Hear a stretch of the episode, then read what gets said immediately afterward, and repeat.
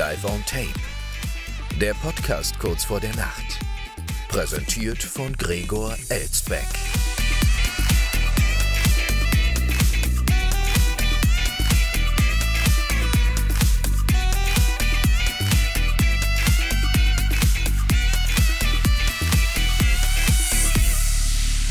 Schon wieder 23 Uhr, meine Damen und Herren, und das zum vorletzten Mal in dieser zweiten Staffel. Und damit herzlich willkommen am Donnerstag, wie fast immer live aufgezeichnet aus einer noblen Wiesbadener Altbauvilla. Und Sie können sich denken, was jetzt zu Beginn dieser Sendung kommt, meine Damen und Herren, weil wir ja morgen wieder eine Gästeausgabe haben, in der keine Zeit für das wäre, was jetzt gleich kommt. Ähm, ja, das hatte die Frau, die jetzt zu Wort kommt, logischerweise mit ihrer Erfahrung, die sie mit dieser Sendung hat, vorausgesehen und uns deshalb heute noch einmal ein letztes Mal für diese Staffel geschrieben. Unsere Stammzuhörerin Elfriede Ackermann aus Buxtehude, meine Damen und Herren, die einzige Stammzuhörerin, die wir jemals hatten, bis in alle Zeiten haben werden und die uns schon gehört hat, als es uns noch gar nicht gab. Und wir erinnern uns an letzte Woche, wo sie ja etwas pikiert war, dass ich die Woche davor gar keine Notiz genommen hatte von ihrer ausbleibenden Nachricht und äh, deshalb hatte sie ja die Info zurückgehalten, wohin sie denn in den Urlaub fahren würde mit ihrem Neffen Giesbert. Und darüber klärt sie uns jetzt mit ihrem heutigen Schreiben auf. Aber sie hat auch noch ein bisschen was anderes dazu geschrieben und das werde ich Ihnen jetzt mal verlesen. Folgendes äh, hat sie uns heute hier wissen lassen. Sehr geehrter Herr Elsbeck, zunächst einmal ist es mir als Ihrer Stammzuhörerin allererster Stunde ein Anliegen und Bedürfnis, Ihnen recht herzlich zu Ihrem Jubiläum zu gratulieren. Die 50 Sendungen sind wie im Fluge vergangen und haben mich trotz manch bekannter Abstriche im Wesentlichen stets allabendlich erheitert und mit einem zufriedenen Lächeln in mein Himmelbett geleitet. Auch mein Königspudel Bertram hat jede Ausgabe mit stoischer Ruhe über sich ergehen lassen, was etwas heißen mag, da er ansonsten angesichts seines feinen Gemüts jegliche Form akustischer Beschallung verabscheut. Doch genug des Lobes. Strengen Sie sich bitte in den kommenden 50 Ausgaben an, um Ihrer Hörerschaft auch weiterhin die Qualität zu bieten, die sie verdient hat. Nun sei Ihnen quasi als kleines Jubiläumsgeschenk, wie versprochen, noch pünktlich vor Beginn der Sommerpause verraten, wohin es meinen Neffen Giesbert und mich in den Sommerurlaub ziehen wird. Als große Anhängerin von Rosamunde Pilcher habe ich mich zu einem einwöchigen Aufenthalt in Cornwall entschieden. Giesbert wird drei Tage davon auf den benachbarten Scilly Islands verbringen. Gerne berichten wir Ihnen nach den Ferien, inwieweit diese unseren Vorstellungen entsprochen haben. Zum Abschluss wäre ich Ihnen äußerst verbunden, wenn auch Sie mir und Ihrer Hörerschaft noch verraten würden, wohin es Sie während der Sommerpause zieht. Es grüßt sie in freudiger Erwartung auf den Urlaub, aber auch mit einem Schuss Traurigkeit ob der anstehenden Abstinenz ihrer Sendung gewohnt hochachtungsvoll ihre Elfriede Ackermann. Ja, vielen Dank, liebe Elfi, im doppelten Sinne, sowohl für die Glückwünsche als auch für die Aufklärung zu deinem Urlaub. Ja, Cornwall, man hätte es sich fast denken können bei dir. Dass allerdings der Neffe dir dann drei Tage untreu wird und rüberfährt auf die Silly Islands, das ist natürlich höchst verwerflich, liebe Elfi, auch wenn ich ihn in der Sache verstehen kann, denn die Silly Islands, da habe ich letztens noch eine Reisereportage gesehen, sind wirklich sehr schön, sozusagen die Karibik von Großbritannien. Und da macht ja auch unser Schutzpatron der Sendung King Charles III zusammen mit der britischen Königsfamilie ab und an mal Urlaub. Also auch das kann man nachvollziehen für mich auch irgendwann demnächst nochmal eine Reise wert, liebe Elfi. Aber um deine Frage zu beantworten und um das äh, zu tun, was ich auch Ihnen, meine Damen und Herren, versprochen habe, noch äh, vor Beginn der Sommerpause zu tun, sage ich Ihnen jetzt, ich fahre nicht nach Cornwall, sondern nach Genf an den Genfer See. Und das tue ich natürlich äh, vor allem als Uhrenfan und Uhrenenthusiast, nachdem ich letztes Jahr schon in der deutschen Uhrenhauptstadt Glashütte war wird es mich in diesem Jahr in die Schweizer Uhrenhauptstadt ziehen. Aber natürlich geht es bei dem Trip nicht nur um Uhren, auch der Genfer See an sich und die Stadt mit ihren sonstigen Sehenswürdigkeiten äh, werden mich da doch sehr interessieren.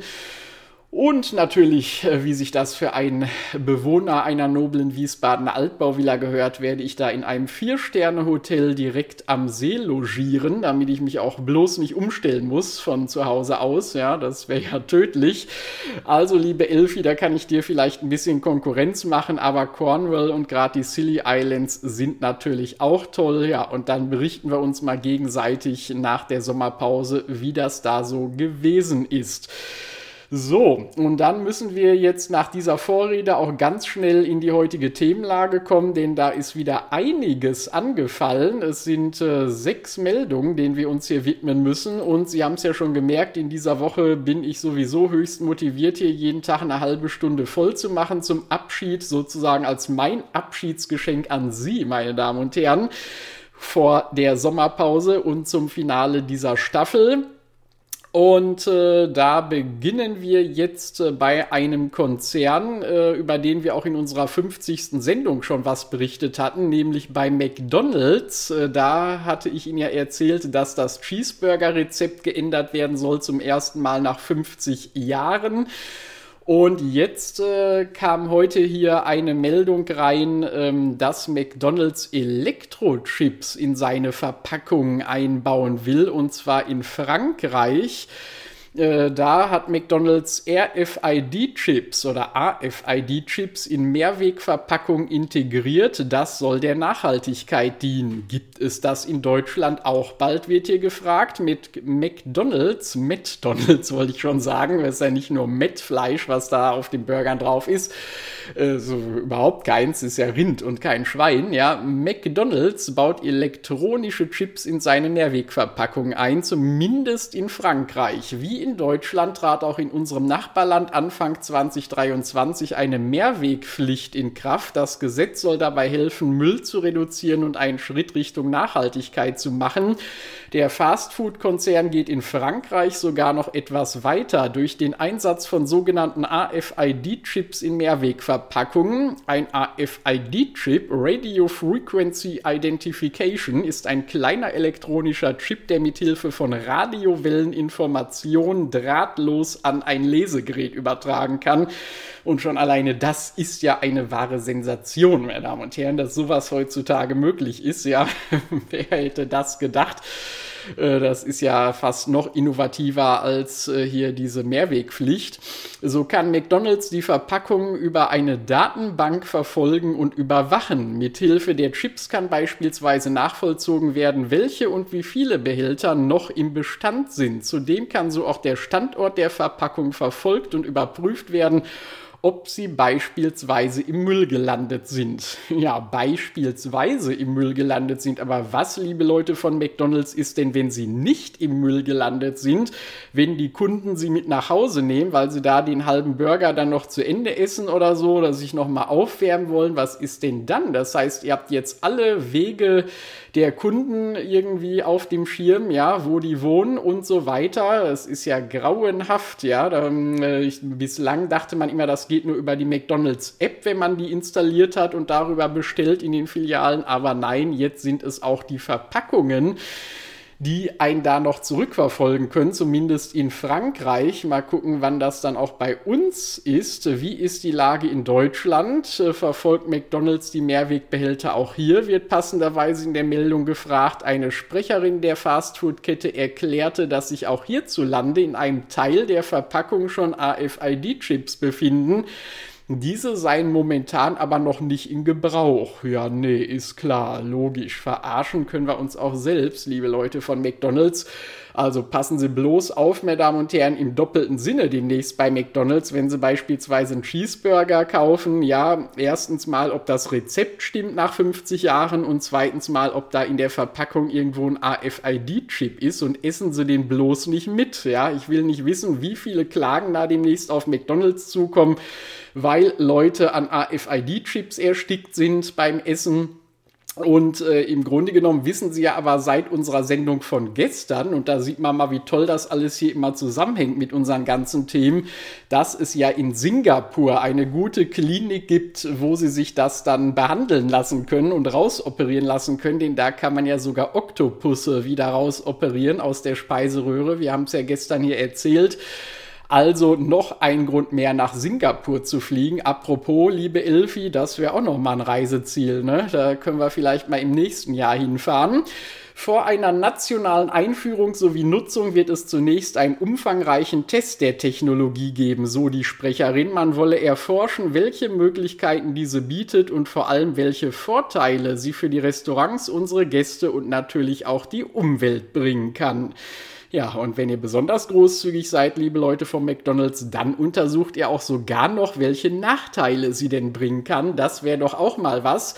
Dabei sollen selbstverständlich auch die rechtlichen Rahmenbedingungen eingehalten werden. Ja, ist klar. Welche genau das sind, prüfe McDonald's derzeit mit seinen Fachexperten. Ja, ist schön, dass McDonald's auch für rechtliche Rahmenbedingungen Fachexperten hat.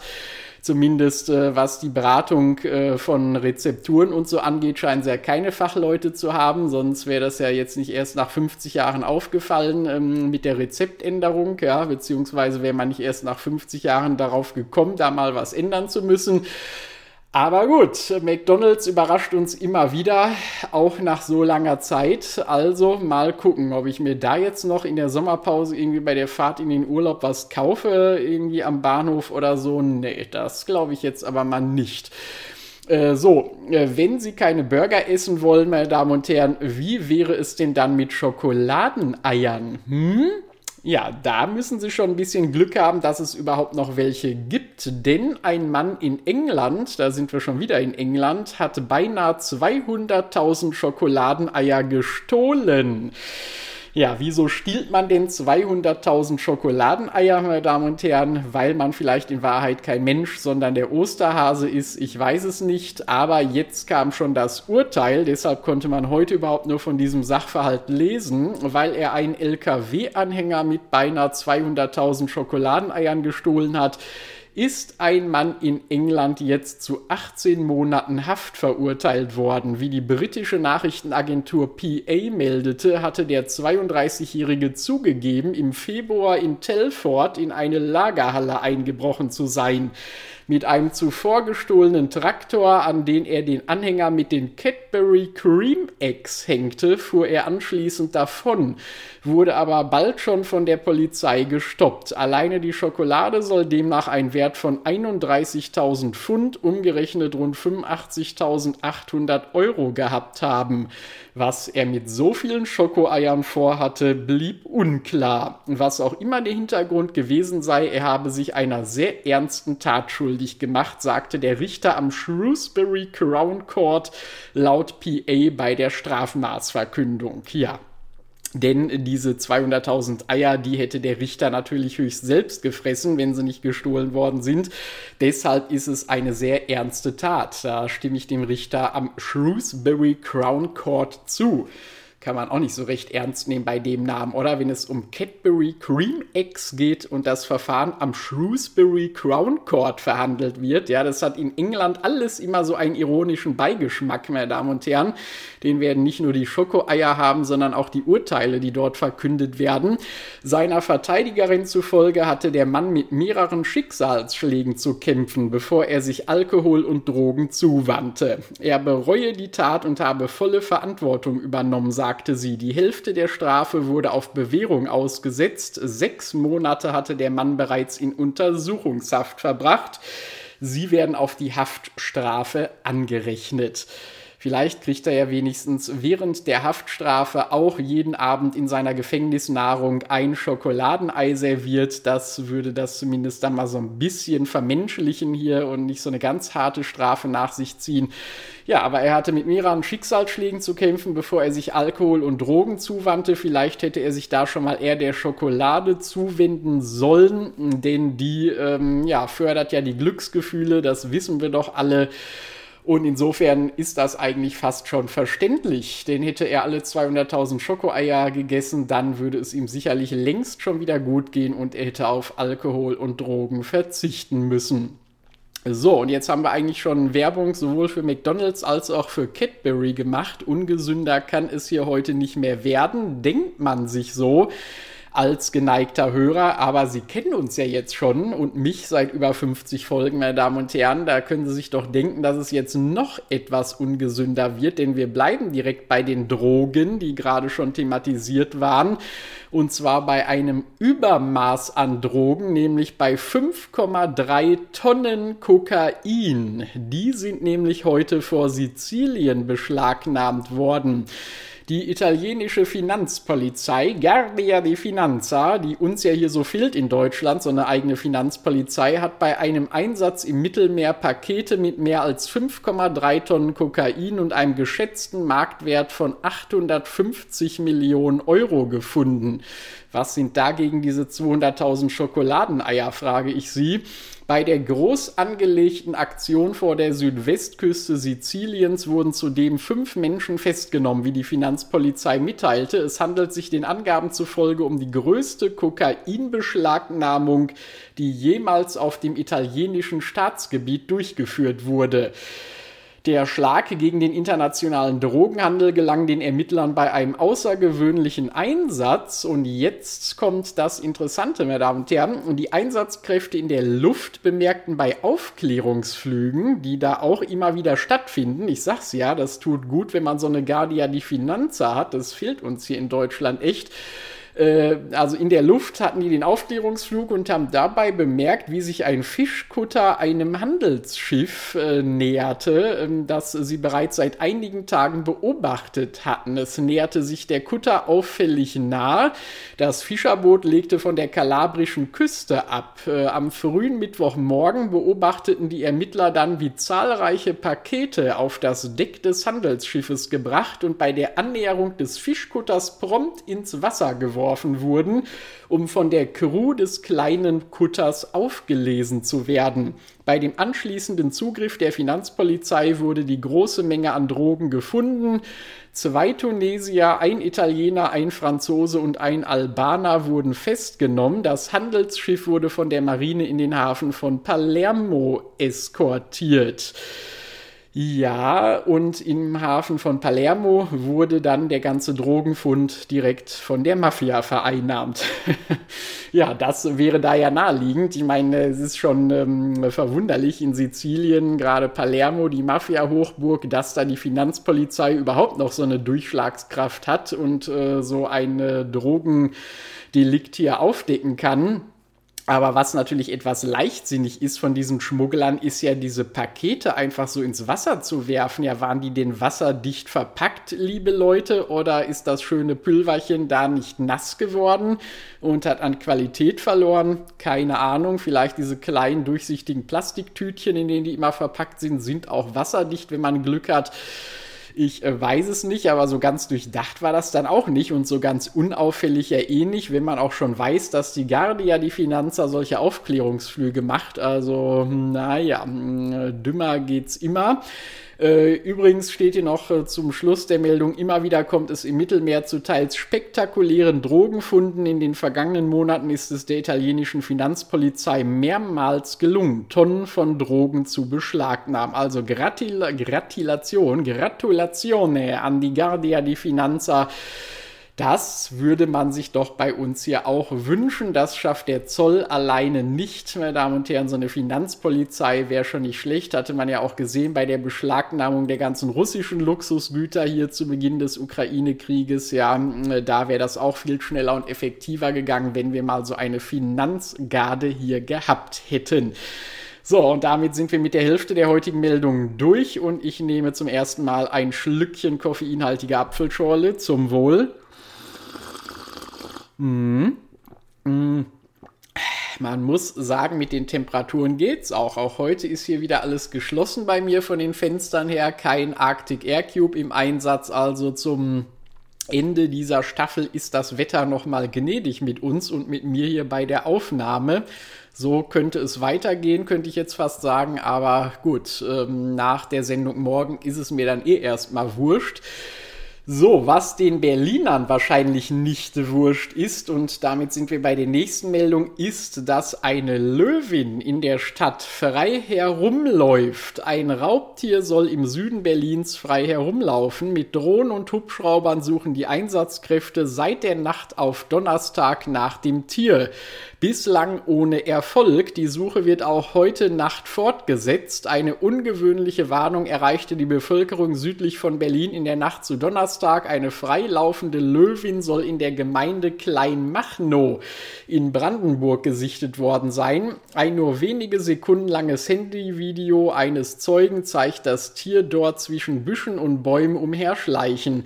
Das Video schätzen die Ermittlungsbehörden als echt ein. In der Nacht hätten auch Polizeibeamte die Löwin gesichtet, sagte eine Behördensprecherin am Donnerstag. Eine weitere mögliche Sichtung gab es dann am Nachmittag auf Berliner Stadtgebiet nahe der südlichen Grenze zu Brandenburg. Zunächst fehlte jede Spur. Weder Blut noch Kot noch Pfotenabdrücke deuteten auf die Präsenz des Tieres in der Region hin. Ist halt sehr schlau, diese Löwin. Ja, so sind wir Löwen einfach. Ja, ich hatte Ihnen ja schon mal gesagt, bin ja auch Sternzeichen Löwe. Ja, da erkenne ich mich ja sofort wieder. Am späten Nachmittag kommt die Mitteilung, dass die Spur ins Leere führte. Die Gegend wurde abgesucht. Es fanden sich keine Hinweise oder Spuren, dass das Tier sich dort tatsächlich befunden hat, teilte die Polizei auf Twitter mit. Die Hinweise hätten sich auf den Bereich Waldfriedhof bezogen. Mit einem Großaufgebot waren Polizei und Feuerwehr den ganzen Tag über im Einsatz. Mit Drohnen, Hubschraubern und Wärmebildkameras suchten sie nach dem Tier, unterstützt von Tierärzten und Jägern. Über allem lag die Frage, woher kommt die Löwin? Aus den Zoos, Tierparks und Zirkussen dieser Region jedenfalls nicht, wie die Polizei in der Nacht herausfand. Dort vermisste niemand eine Großkatze. Private Halter seien in Kleinmachnow nicht bekannt, sagte Bürgermeister Michael Grubert am Donnerstag bei einer Pressekonferenz. Er sprach von einer ernsten Lage. Die private Haltung von Wildtieren ist in Deutschland Ländersache. Und in Berlin ist sie verboten, in Brandenburg gibt es aber keine spezielle Regelung neben der Bundesartenschutzverordnung. Erkenntnisse über eine illegale Haltung wurden am Donnerstag zunächst nicht bekannt und so muss die Polizei jetzt weitersuchen, müssen die Löwen jetzt weitersuchen in Brandenburg ist die Haltung von 23 Löwen angemeldet. Dabei handelt es sich um Zirkusse, Zoos und Privathaltung. Ähm, die Privathaltung besonders geschützter Arten muss demnach angezeigt werden. Eine Gefahrtierverordnung, die das Halten von Raubkatzen umfasst gebe es in Brandenburg nicht. Die Veterinärämter erfahren laut Behörde von der Haltung in der Regel nur bei gewerblichen Tierhaltung. In Kleinmachnow und Berlin sucht die Polizei nach diesem entlaufenen Tier also munter weiter. Ja, wenn Sie also, äh, meine Damen und Herren, uns heute Abend hören, in Kleinmachnow leben, beziehungsweise in Brandenburg und wissen, dass Sie bis vor kurzem noch eine Löwin als Haustier hatten, ja, dann melden Sie sich doch endlich bei der Polizei, ja, oder haben Sie es noch nicht gemerkt, dass die Gute Ihnen entwischt ist, ja, die müsste doch eigentlich immer ganz schön viel Platz einnehmen bei ihnen zu Hause und wenn die dann auf einmal nicht mehr da ist von einer Nacht auf die anderen, ja, dann werden sie doch mal endlich tätig und melden sie sich da, meine Damen und Herren. Lassen sie das Viech doch da nicht ewig frei rumlaufen. Das kann ganz schön gefährlich werden, in der Tat. Und wir drücken der Polizei die Daumen, dass sie heute Nacht diese Löwe noch findet. Sollte das passieren, werden wir das natürlich morgen umgehend berichten hier in der Sendung und Entwarnung geben für alle Leute, die da leben. Also wir werden, wie gesagt, immer mehr zur Service-Sendung. Wir hatten ja schon äh, zu Beginn der Woche gewarnt äh, vor dieser Bombenentschärfung in Hamburg und jetzt waren wir hier vor dieser entlaufenen Löwin in Berlin. Ich kann Ihnen leider hier kein Bürgertelefon durchgeben, keine Nummer ja, und äh, äh, kein äh, Evakuierungsort oder so, wie das da bei der Bombenentschärfung der Fall war, aber, aber äh, trotzdem, meine Damen und Herren, kann ich Sie da nur warnen, gehen Sie am besten gar nicht mehr vor die Tür, wenn Sie morgen arbeiten oder in die Schule müssen, nehmen Sie sich gefälligst Löwinnen frei. Ja, wenn da jetzt nicht eh schon Sommerferien sind in Berlin und Brandenburg, ich weiß es gar nicht. So, dann äh, gehen wir jetzt weiter nach Wimbledon. Da hatten wir ja schon mal ein bisschen was. Äh, vor allem liegt ja da immer der Fokus gar nicht so sehr auf dem Tennisspiel und auf den Spielern, sondern mehr auf dem, was sich da auf der royalen Tribüne so tut, wenn die Royals in ihrer Zuschauerbox da auftreten und wen sie da so alles zu Gast haben und so. Wissen Sie ja, hatten wir hier schon äh, des Öfteren mal von berichtet. Und jetzt äh, lesen wir heute zum Abschluss von Wimbledon quasi. Beim Wimbledon-Turnier traf Prinzessin Kate auf Schauspieler Daniel Craig, der für sein Verhalten nun kritisiert wird. Ja, James Bond wird kritisiert, meine Damen und Herren. Was ist denn da passiert? Beim diesjährigen Wimbledon-Turnier war nicht nur Prinzessin Kate bei den Spielen präsent, auch viele Hollywood-Stars schauten bei dem Sportevent vorbei, so auch James Bond-Darsteller Daniel Craig und seine Frau Rachel Weisz. Auf den Ringen trafen sie aufeinander und hielten kurz Smalltalk. Die Szene wurde von Fotografen festgehalten. Doch es hagelt Kritik für Craig. Dieses Foto bereitet mir Unbehagen, schrieb der britische Journalist Richard Eden zu dem Moment auf Instagram, während Rachel Weiss vielleicht keinen Platz für einen Knicks oder Daniel Craig für eine Verbeugung hatte, Hätten sie nicht wenigstens aufstehen sollen, um die Prinzessin von Wales zu begrüßen, monierte Eden und kritisierte weiter, dass Craig immerhin seine Sonnenbrille hätte abnehmen können. Viele User stimmten ihm zu. James Bond muss einige grundlegende Benimmregeln lernen, lautet ein Statement. Das hat mich fast so sehr geärgert wie die Niederlage von Djokovic, äh, heißt es in einem anderen Statement. Und Kate, die ließ sich Profi, wie sie ist, nichts anmerken und unterhielt sich aus dem Stand heraus weiter mit dem bekannten Schauspieler und dessen Frau. Äh, manche Royal-Fans sehen die Situation weniger eng, sie schütteln ihr die Hand, unterhielten sich und lächelten, schreibt eine Person, sie scheinen nett zueinander zu sein und das ist alles, was zählt, meine Damen und Herren. So könnte auch ein neuer James Bond-Film heißen, alles, was zählt. 007 in sitzender Mission oder so, ja, aber Daniel Craig ist ja nicht mehr dabei und wer sein Nachfolger wird, wissen wir ja noch nicht. Ähm, Hoffentlich hat der ein bisschen mehr Benimm. Man hat das auch schon mal äh, hier und da gehört, dass Daniel Craig sowieso nicht so der große Kniggekönig sein soll. Ja, auch der berühmte James Bond-Journalist äh, Siegfried Tesche hat das schon mal in einem Interview erzählt, äh, dass er bei Craig eigentlich äh, oder in Form von Craig beim einzigen James Bond-Darsteller enttäuscht war, den er jemals persönlich getroffen hat, ja, weil der sich da auch ein bisschen merkwürdig ihm gegenüber benommen hat, während die anderen Bond-Darsteller alle sehr zuvorkommend waren. Also vielleicht ist das gar nicht so schlecht, dass Craig äh, doch endlich diese Rolle gar nicht mehr inne hat. Immerhin konnte er sich damals 2012 besser benehmen, als er mit der Queen zusammen diesen Einspielfilm für die Olympischen Spiele gedreht hat, für die Eröffnungsfeier. Das ist ja immerhin schon mal etwas, ähm, aber der Kate scheint er dann doch nicht ganz so viel Ehre zukommen lassen zu wollen hier aber wenigstens hat sie das souverän überstanden, obwohl man auch gelesen hat über Wimbledon, dass sie irgendwie einen Balljungen auf dem Tennisplatz nicht begrüßt hat und ähm, irgendwie arrogant übergangen hätte. Also so ganz äh, frei von jedem Tadel ist sie dann wohl auch nicht. Aber immer wieder interessant, was sich da am Rande des Tenniscourts so alles tut, meine Damen und Herren. Ähm, so, und dann jetzt zum Abschluss von James Bond zu einer Uhrenmarke, die James Bond hier und da auch an seinem Handgelenk hatte, nämlich Rolex. Denn das ist die letzte Meldung für heute, meine Damen und Herren. Taucher findet Rolex am Meeresgrund und kann Besitzer ausfindig machen. Dieser emotionale Fund rührt Australier zu Tränen. Vier Jahre lang lag eine Rolex Submariner am Grund des Meeres, bis Taucher Matt Cuddy die Luxusuhr entdecken konnte. Nun wurde der Besitzer des wertvollen Erinnerungsstückes gefunden. Statt der üblichen Fische und Meeresschildkröten machte der australische Meeresforscher Matt Cuddy vor der Küste Queenslands ein ganz, eine ganz besondere Entdeckung.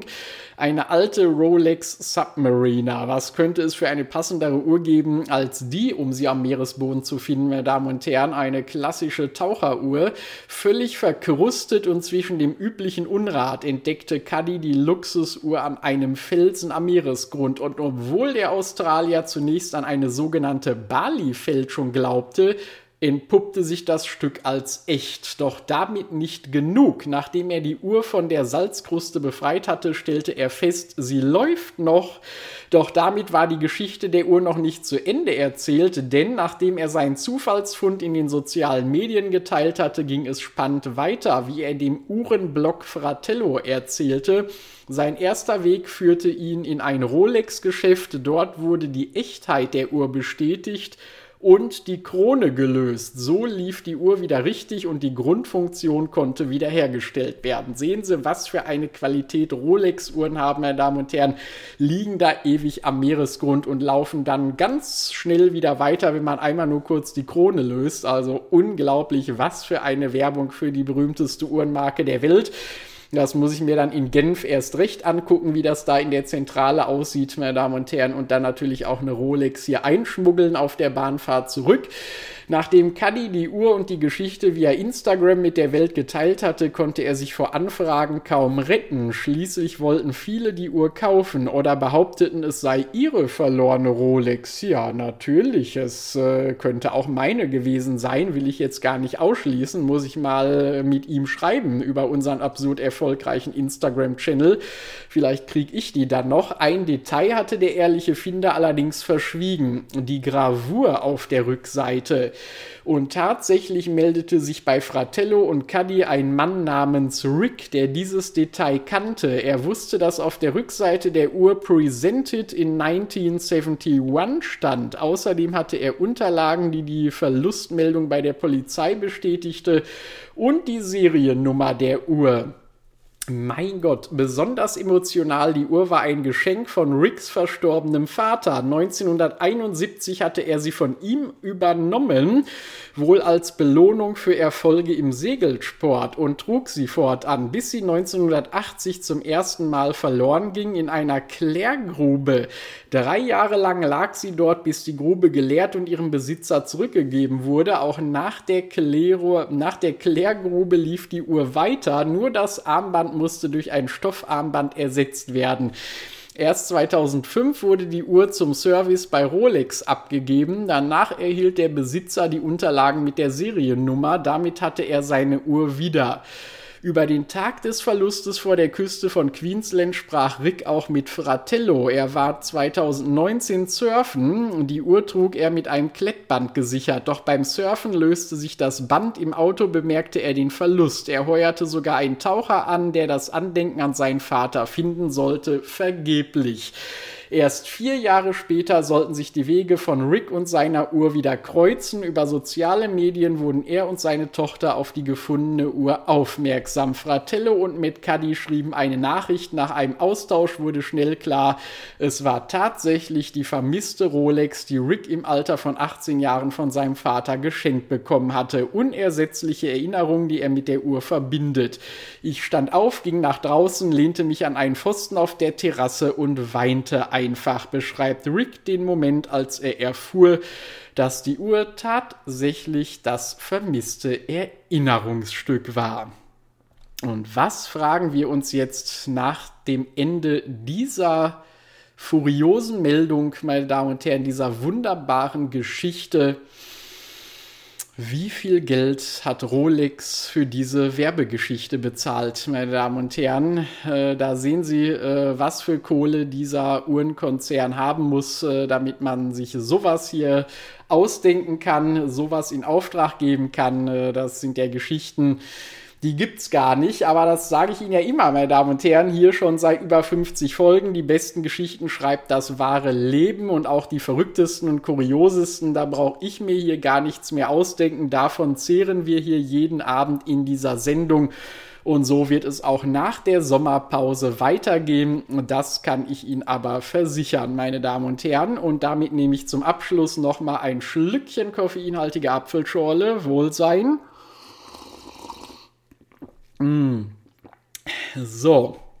Und wenn Sie auch solche schönen Geschichten aufspüren, dann schreiben Sie uns die info at schon wieder 23 Uhr.de oder wie gesagt auf unserem absurd erfolgreichen Instagram-Channel. Und damit, meine Damen und Herren, kann ich Ihnen nur sagen, das war die vorletzte Ausgabe vor der Sommerpause, die Nummer 52. Morgen melden wir uns ein letztes Mal für diese Staffel und haben zum Abschluss nochmal einen Gast, und zwar den ersten Gast aus der Gattung meiner Arbeitskollegen, meine Damen und Herren. Die erste, die sich da getraut hat, äh, hier mal zu Gast zu sein. Da freue ich mich ganz besonders drauf. Wer sie ist und was sie macht, das erzählt sie Ihnen dann morgen selbst. Also das dann nochmal zum Abschluss dieser Staffel, meine Damen und Herren. Und damit entlasse ich Sie jetzt zum vorletzten Mal für diese Staffel in die Nacht und sage wie immer ab ins Bett, schlafen Sie gut und bis morgen Abend. Nacht.